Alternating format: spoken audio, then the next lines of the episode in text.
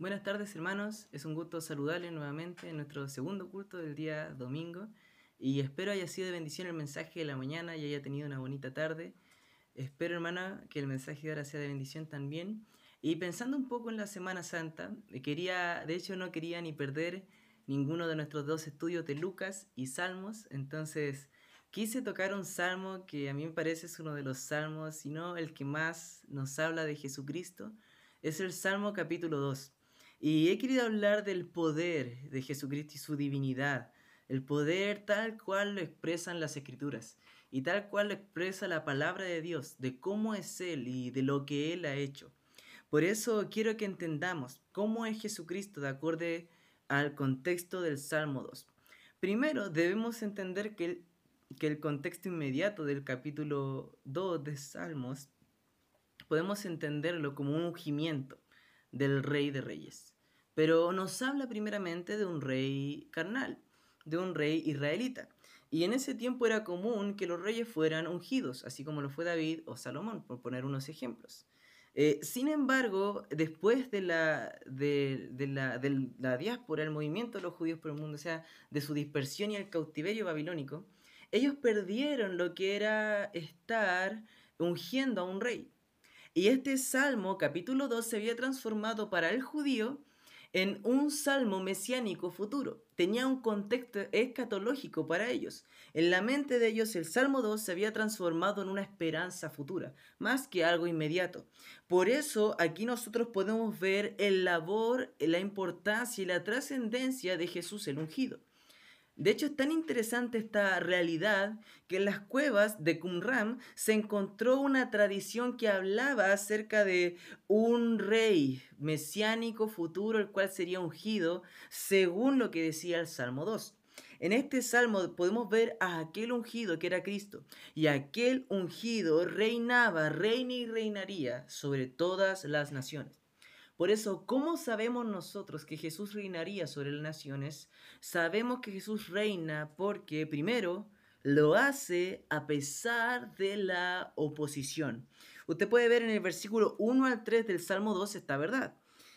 ¿Por qué se amotinan las gentes y los pueblos piensan cosas vanas?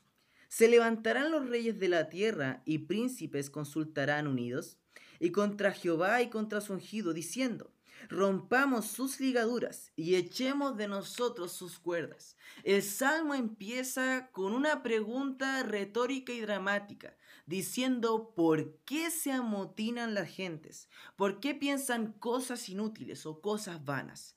Es triste ver, hermano, que la historia sigue igual. En ese tiempo la gente aún quería amotinarse o sublevarse o pasar por encima nosotros entendemos que es cierta la verdad de Juan de que el mundo entero está bajo el maligno. Y lo que las naciones tratan de hacer es librarse del dominio de Dios. Pone una oposición al reino de Dios. Por eso dice, ¿por qué se amotinan las gentes? ¿O por qué la gente intenta sublevarse? ¿Por qué las naciones intentan pasar por alto el reinado de Jesús sobre ellos? El reinado de Dios sobre los, eh, sobre los reinos, sobre los montes, quería señalar, sobre las personas. La gente está anhelando irse en contra de Dios. Y esto tiene una explicación inmediata. Cada pueblo intentaba eh, eh, rebelarse a aquellos pueblos que hacían, habían sido subyugados por David. Por eso lo mismo sucederá en el reino futuro, en el reino milenial de Cristo, cuando se reúnan eh, los reinos, se reúnan a pelear contra Dios. Por ejemplo, Apocalipsis capítulo 19, versículo 19 nos habla de esto. Apocalipsis 19, 19 dice lo siguiente. Y vi a la bestia, a los reyes de la tierra y sus ejércitos, reunidos para guerrear contra el que montaba el caballo y contra su ejército. Eran unos reinos que estaban listos para guerrear contra Dios. Apocalipsis 20, versículo 7 habla también de esto, cuando Satanás es suelto de su prisión con que fue atado mil años, y es desatado para levantar una rebelión final que vaya contra Dios.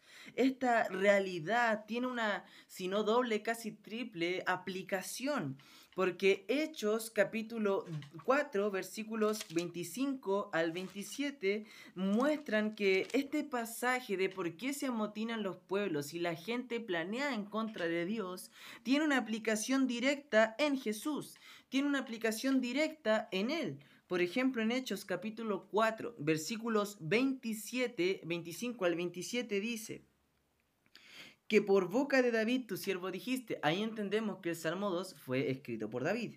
¿Por qué se amotinan las gentes y los pueblos piensan cosas vanas? Se reunieron los reyes de la tierra y los príncipes se juntaron en uno contra el Señor y contra su Cristo, porque verdaderamente se unieron en esta ciudad contra su santo Hijo Jesús, a quien ungiste Herodes y Poncio Pilato con los gentiles y el pueblo Israel. Se juntó Herodes, se juntó Pilato, se juntaron los gentiles, se juntaron los israelitas, todos para destruir a Cristo. Se rebelaron, se sublevaron contra el plan de Dios, se amotinaron y pensaron cosas vanas, se levantaron los reyes de la tierra y príncipes y todos planearon en contra de Dios y su ungido, Jesucristo mismo.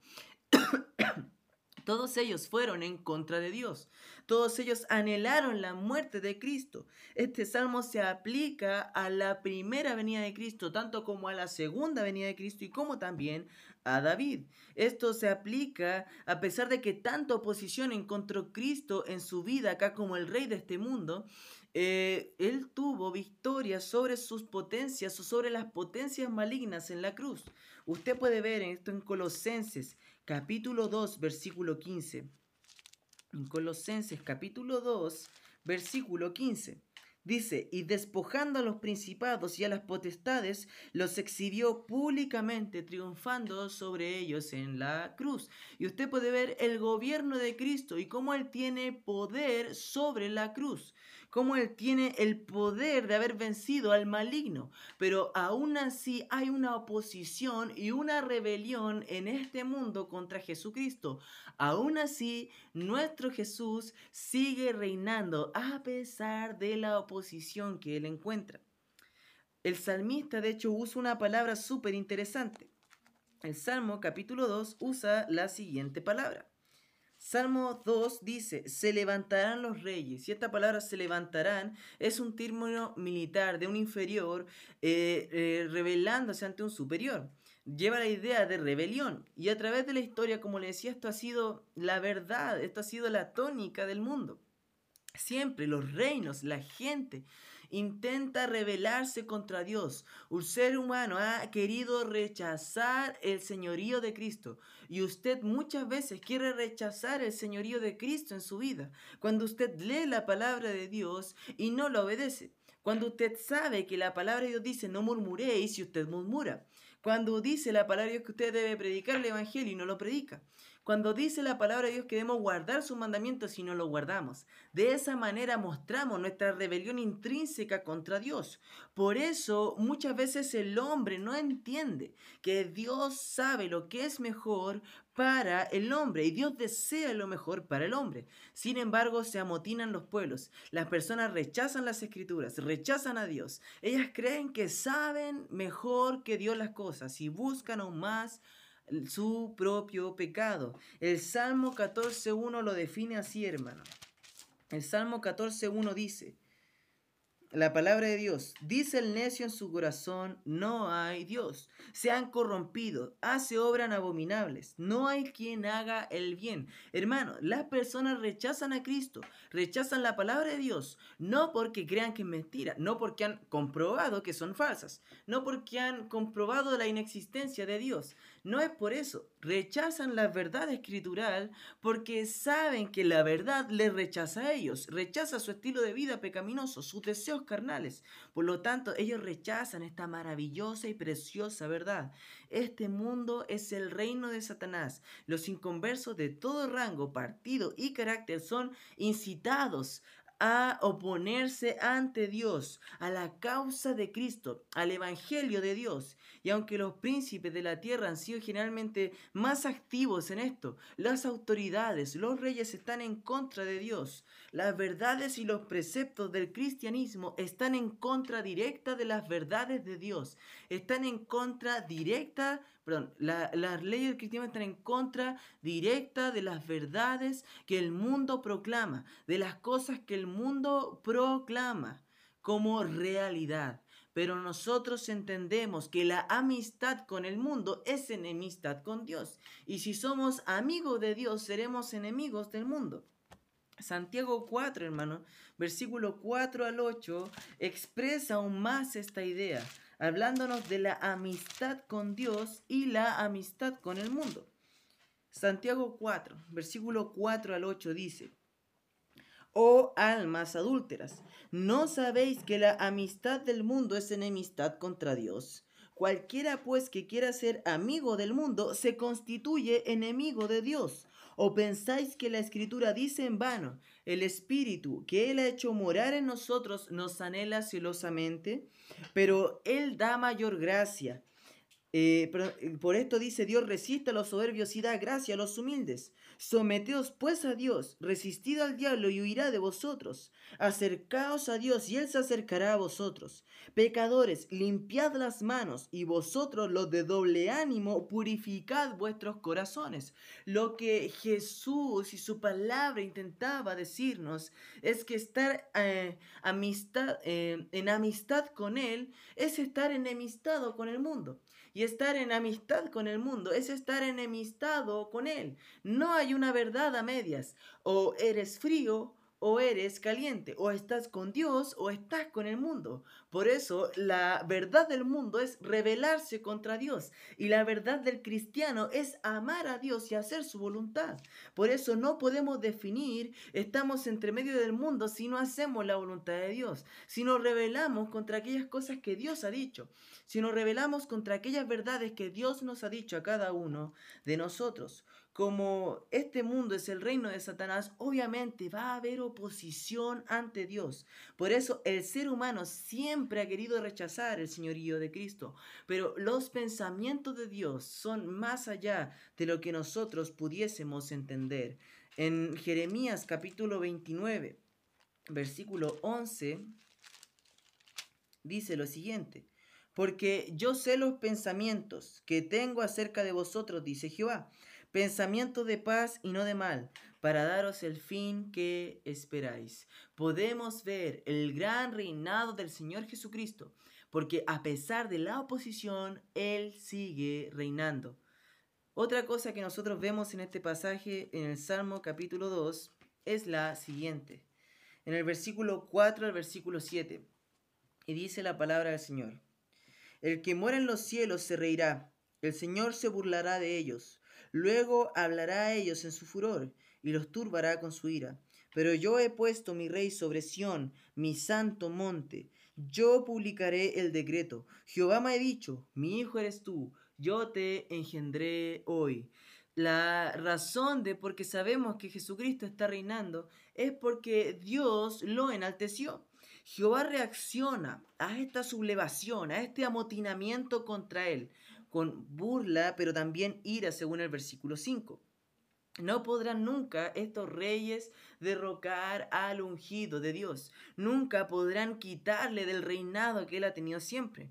Cuando los seres humanos persisten en su rebeldía, Dios tiene que juzgar. De hecho, aquí la respuesta de Cristo para esto es simple. Él le ha enaltecido. Dios ha enaltecido a Jesús. Él seguirá reinando. Él es el rey de reyes. Él es el ungido de Jehová. Él es Dios.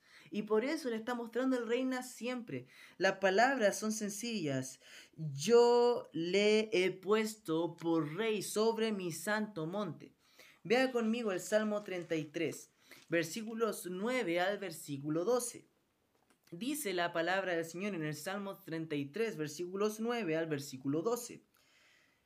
Porque Él dijo y fue hecho, Él mandó y existió.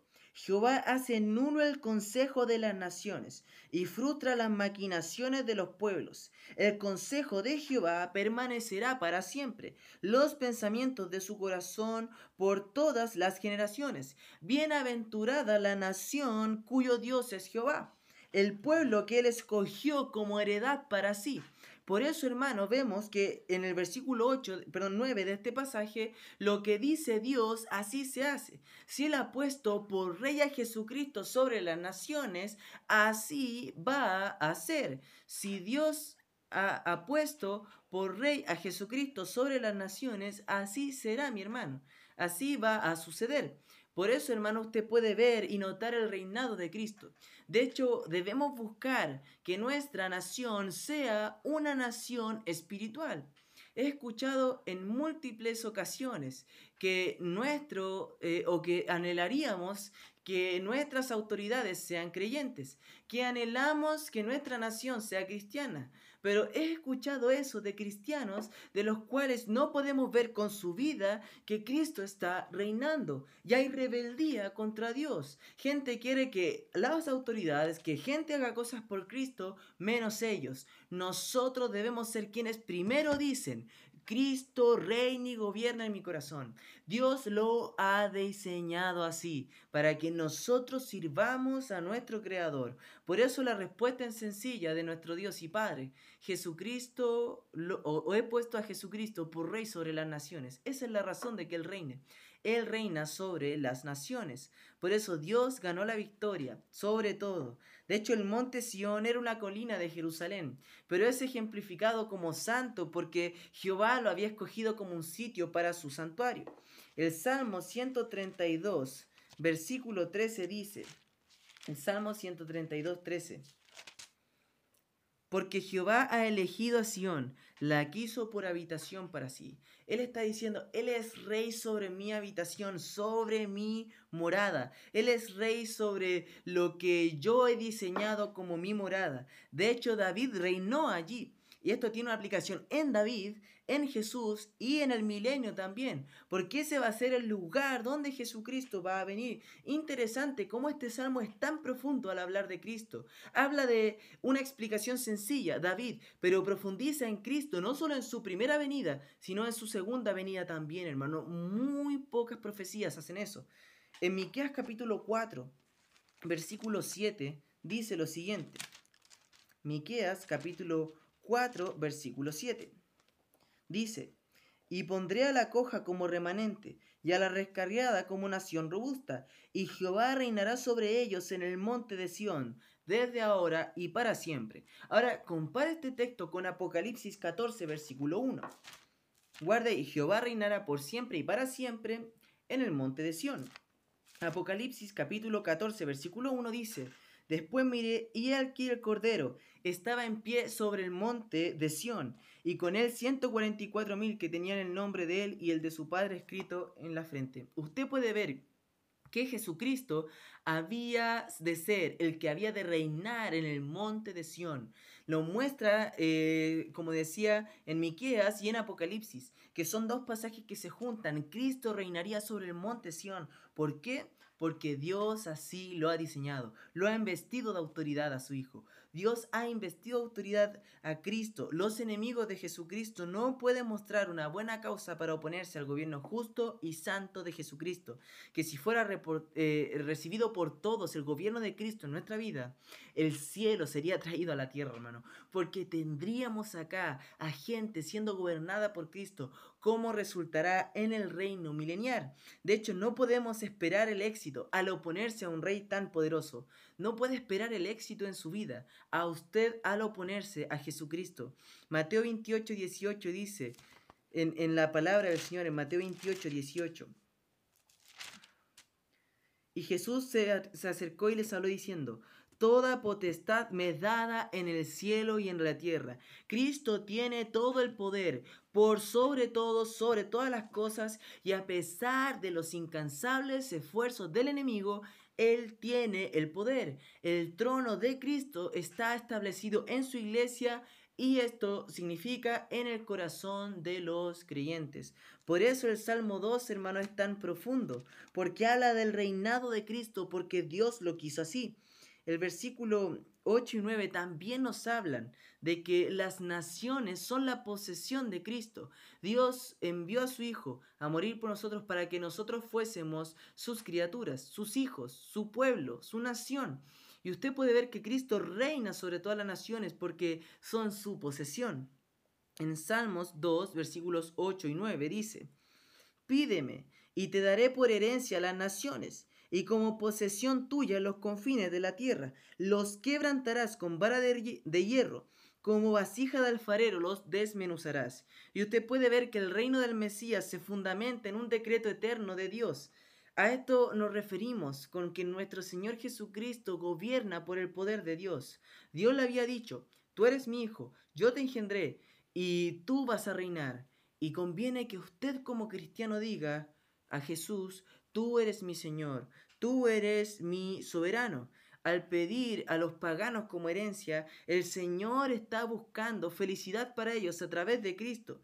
Dios está buscando que ellos sean su pueblo. Los cristianos, de hecho, son la heredad del Señor Jesús, son su pueblo, son el fruto y la satisfacción de su sacrificio en la cruz. Por eso usted debe vivir para Él. Dios Padre se los ha dado. Dios Padre le dio por herencia a las naciones. Vea conmigo un pasaje en Juan, en Juan 10, un, uno de los pasajes más maravillosos hablando del buen pastor que es nuestro Dios. En Juan capítulo 10, versículo 29 al 30 y dice, mi Padre que me las dio es mayor que todos y nadie las puede arrebatar de la mano de mi Padre. Yo y el Padre uno somos. Si Dios le dio ovejas a Jesucristo, nadie las puede arrebatar de su mano. Él es el buen pastor. Si usted dice, Jesucristo es mi Señor, Jesucristo es mi Dios, tú eres mi Rey, nadie le puede arrebatar de la mano de Dios. Por eso el cumplimiento de esto será cuando Cristo venga, cuando la vara de hierro, que designa un instrumento fuerte de gobierno, Él lo ponga en el reino milenial. Pero también esta vasija del alfarero que habla de la fragilidad también. Dios quiere que su hijo pida por las naciones. Dice, pídeme y te daré las naciones. Y su hijo está pidiendo por la salvación. En Isaías 53 al final dice que él oró por los transgresores. Por eso como representantes de Cristo, hemos de tomar la iniciativa y la decisión de interceder por los pueblos de la tierra. El Salmo 67, versículo 4, que es el Salmo misionero por excelencia en el Antiguo Testamento, dice, te alaben los pueblos, oh Dios, todos los pueblos talaban. Estoy en el Salmo 67, versículos 3. Alégrense y gócense las naciones, ahora en el 4, porque, juzgarás los pueblos con equidad y pastorarás las naciones en la tierra. La promesa es que Dios quiere reinar sobre los corazones de cada individuo en este lugar. Por eso debemos esperar que Cristo cumpla esto plenamente en su segunda venida. De hecho, Él compartirá con los creyentes fieles esta autoridad de la vara de hierro. Vea conmigo Apocalipsis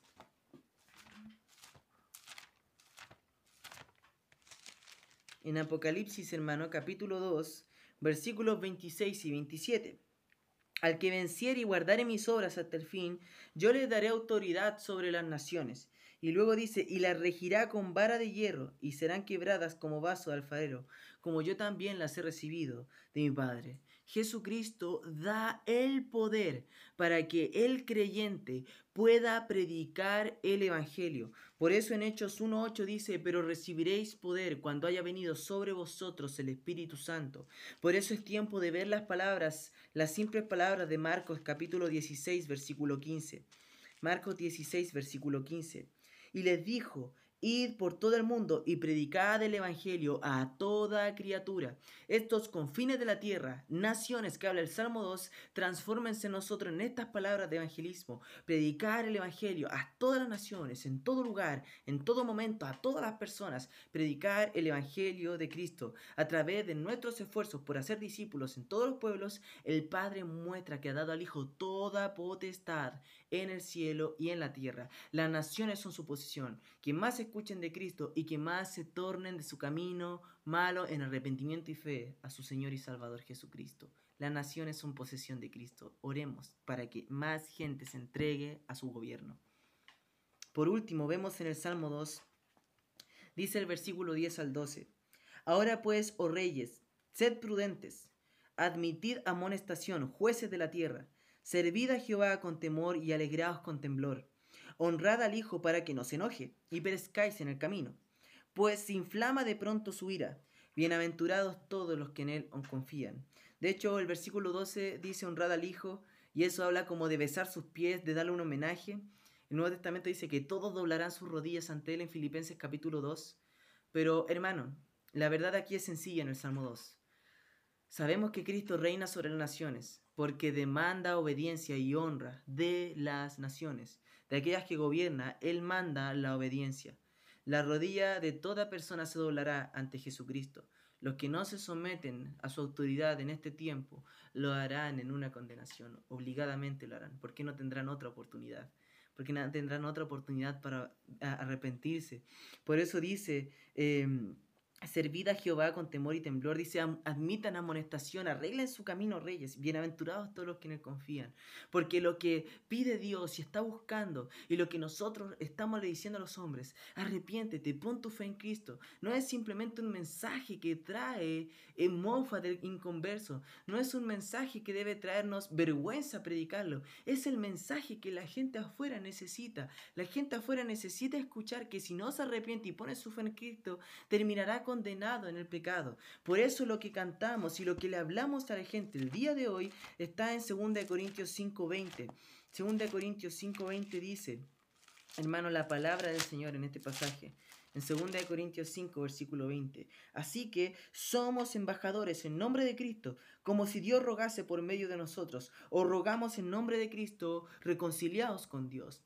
Eso es lo que debemos ir y hacer, decirle a la gente, reconciliados con Dios, reconcíliate con Dios, haz cuentas con tu Salvador, haz cuentas con Cristo, reconcíliate con Él, si se en mi pueblo, humíllense ante Dios, naciones todas, alaben al Señor, humíllense ante Dios. Es lo que la gente necesita escuchar. La gente no necesita un mensaje motivacional, la gente no se le diga que son buenas personas, que alaben a Cristo, que, que, simplemente eh, vayan a la iglesia, escuchen y eso les hace bien. Necesitan escuchar que si no van a la iglesia, que si no reciben esa transfusión de sangre necesaria en la predicación, van a morir desangrados, muriendo en este mundo cada día más y agonizando hasta la muerte y condenación eterna. Es un mensaje de vida y muerte el que tiene, hermano. Y si escuchó el mensaje de la mañana, sabe, hermano, que no hay otro mensaje que la vida que tenemos en Cristo, hermano. Por eso nosotros debemos predicar que bienaventurado es aquel hombre que confía en el Señor, aquel hombre por el cual la ira de Dios no pasa. Por eso en el versículo 12 del Salmo 2 dice que debemos honrar al Hijo. Debemos ser bienaventurados por confiar en nuestro Dios. La Biblia hace claro que aquellos que no hacen de su refugio el Señor terminarán esclavos cayendo en su ira. Bienaventurados todos los que confían en el Señor. El consejo del salmista para los rebeldes es, arregla tu camino. Si no sirven a Jehová y su ungido, serán destruidos por su ira, serán destruidos por su enojo. Porque bastante irado debería estar nuestro Dios por lo que hacemos. Bastante irado debería estar el Señor por su propia vida, hermano. Bastante irado debería estar. Por eso, hermano, ¿qué es lo que debemos hacer? Humillarnos, honrar. Si es necesario, arrodillarnos y besar los pies de nuestro Salvador. Y qué maravilloso y enorme privilegio sería, mi hermano. Por eso piense que Cristo debe reinar en todas las naciones y que nosotros, pecadores, debemos arreglar nuestro camino con Dios, obedecer lo que Él ha dicho. La bienaventuranza amplia de este salmo llama la atención del arrepentimiento, de que nosotros dejemos nuestro antiguo camino de vida y hagamos nuestro refugio en el Señor, confiemos en Él para nuestra salvación, porque la Biblia siempre nos habla de la fe como el medio de la salvación que tenemos. Efesios 2, versículos 8 al 10, dice lo siguiente. Efesios 2, versículos 8 al 10 porque por gracia sois salvos, por medio de la fe, y esto no de vosotros, pues es don de Dios, no por obras para que nadie se gloríe, porque somos hechura suya, creados en Cristo Jesús para buenas obras, las cuales Dios preparó de antemano para que anduviésemos en ellas. Todavía hoy el camino a la salvación está abierto para aquellos que quieren arreglar su camino pero aquellos que rechazan a Cristo saben que en el día del juicio reconocerán su señorío. Pero hermano, puede hacerlo ahora. Sus familiares pueden hacerlo ahora. La gente sin Cristo que conoce puede hacerlo ahora. No se desgaste. Ore. Ore por aquella gente. Predíquele el Evangelio. Haga la obra de evangelista. Y siga adelante. Y quisiera terminar, hermano, con la siguiente ilustración. Warren Wiersbe en su libro Descúbrete a ti mismo en los Salmos relata una historia que le contó un evangelista. Él decía, en una ciudad de la frontera, un caballo se encabritó y se escapó con un carro en el que había un niño pequeño. Viendo que el niño estaba en peligro, un hombre, un joven, arriesgó su vida para detener el caballo. El niño, a quien había rescatado, creció y llegó a ser un delincuente. Y un día tuvo que comparecer ante el juez para ser sentenciado por su grave crimen. El, preso reconoció que el juez que estaba ahí listo para juzgarle era aquel hombre que le había ido a salvar y que había puesto su vida en peligro con tal de salvarla de él. Y al reconocerle, este hombre le recordó que le había salvado hace tiempo y le suplicó gracia sobre aquel hecho de delincuencia que le había cometido. Pero las palabras del magistrado silenciaron todas sus súplicas. Le dijo, joven, entonces fui tu salvador. Hoy soy tu juez y debo condenarte a ser ahorcado. Hermano, mucha gente llegará en el día de Jesucristo, en el día del juicio, a decirle, Señor, perdóname por mis pecados. Yo reconozco que tú eres mi Salvador. Tú me salvaste, ¿cierto? Tú moriste en una cruz, yo escuché el mensaje de salvación. Pero Cristo le dirá, fui tu Salvador, pero no ahora, ahora soy tu juez. Tuviste tu oportunidad de recibirme y arrepentirte cuando tenías tu vida pero ahora tienes que ser juzgado. No es poco amor, es justicia. Es honrar la justicia de Dios. Su amor se ha honrado ahora en aquellos que le reciben, en aquellos que se arrepienten. Pero hermano, es tiempo de ver el señorío de Jesucristo sobre todo. Jesús reina sobre las naciones y las naciones deben volver a Él. Así que la pregunta para usted el día de hoy y esta noche y reflexión sobre la siguiente semana es, está su corazón bajo el gobierno de Dios, bajo la dirección de Dios y el señorío de Jesucristo? ¿O hay quizás alguna otra cosa que esté reinando sobre usted? Así que piensen eso, mi hermano. Es la reflexión que hemos tenido esta tarde, esta noche. Le animo, hermano. les amamos. Les amo, hermano. Estoy esperando verles, conversando con ustedes durante la semana. No se olvide de nuestra tarjeta de conexión. Puede escribir, hacer cualquier pregunta que usted quiera. Las preguntas personales las responderé personalmente y las preguntas eh, teología, cosas que puedan ser eh, públicas, las estaremos respondiendo por medio de un video para que todos sean bendecidos. Así que gracias hermanos, les animamos a seguir adelante. Esté atento a los devocionales, a las redes sociales de la iglesia. Comparta los mensajes de la iglesia con sus redes, en todo lugar. Esparce el Evangelio de Cristo por todo lugar. Gracias hermanos, damos al Señor y le pido que siga adelante hermano Ya pronto nos estaremos viendo. Que Dios le bendiga.